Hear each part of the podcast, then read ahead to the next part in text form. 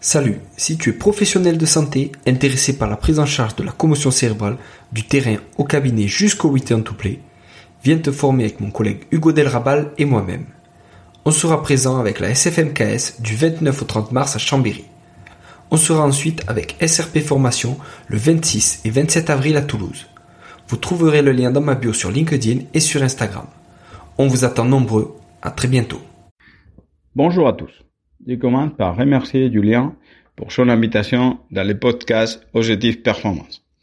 Je suis José Judes, sport physiothérapeute, un performance coach pour l'élan Bernet Paula Cortés, manager de Physiomermos Po et rédacteur scientifique dans les projets Gigi Sport Science.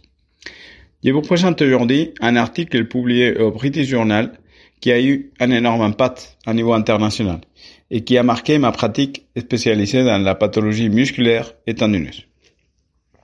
L'article s'appelle Strict Injury Rates Have Increased During Recent Season and Now Constitute 24% of all injury in Men Professional Football.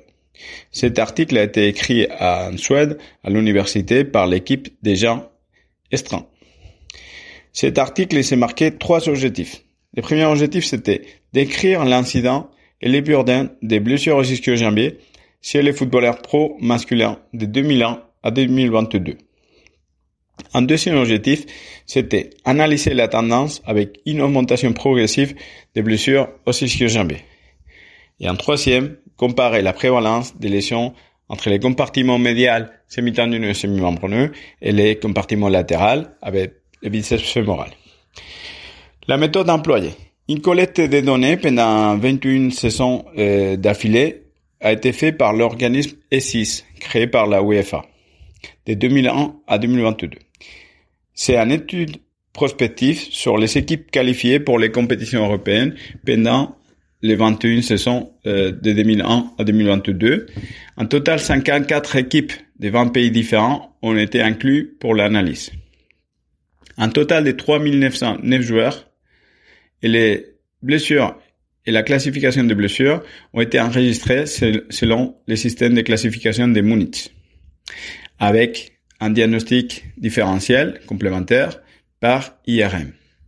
La gravité de la blessure a été déterminée par le nombre de jours off, des off days, des légères 0 jours, minimes des 1 à 3, légères des 4 à 7, modérées des 8 à 28 et sévères au-delà des 28 off days.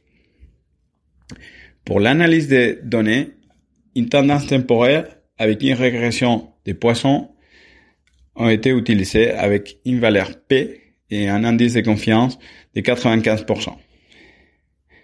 Concernant les résultats, les blessures diagnostiquées au ischio-jambier sont passées de 12 à 24% et le nombre de off-day en conséquence des blessures au ischio-jambier est passé de 10% au 21% du total au cours des 21 années d'études. Le taux de blessures des ischio-jambiers a augmenté significativement sur tous les trois dernières saisons d'études. Les mécanismes lésionnels les plus fréquents étaient la course ou sprint. Ils pouvaient représenter jusqu'à 62% du total. 50% des blessures arrivaient dans les 15 dernières minutes de chaque mi-temps.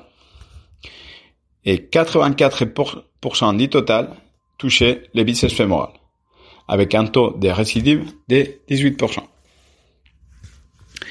L'incidence de blessures était dix fois plus important pendant les matchs par rapport aux entraînements. Et le temps d'arrêt suite à une blessure ischio-jambier était autour de 13 jours. Les conclusions de cet article. Les blessures ischio-jambier ont doublé dans la période d'étude des 21 ans. Les mécanismes lésionnels les plus fréquents étaient les sprints, jusqu'à 62%, et 84% du total touchaient les biceps fémorales. Pour moi, cet, cet article apporte énormément d'informations concernant la blessure ischio-jambier au football, avec un taux d'incidence qui a augmenté significativement depuis 21 ans et qui est devenu aujourd'hui la première cause d'indisponibilité au foot européen. Voilà. Je remercie encore une fois Julien je souhaite une longue vie à cette podcast Objectif Performance et j'espère que cet article il vous a plu autant que moi. Merci beaucoup.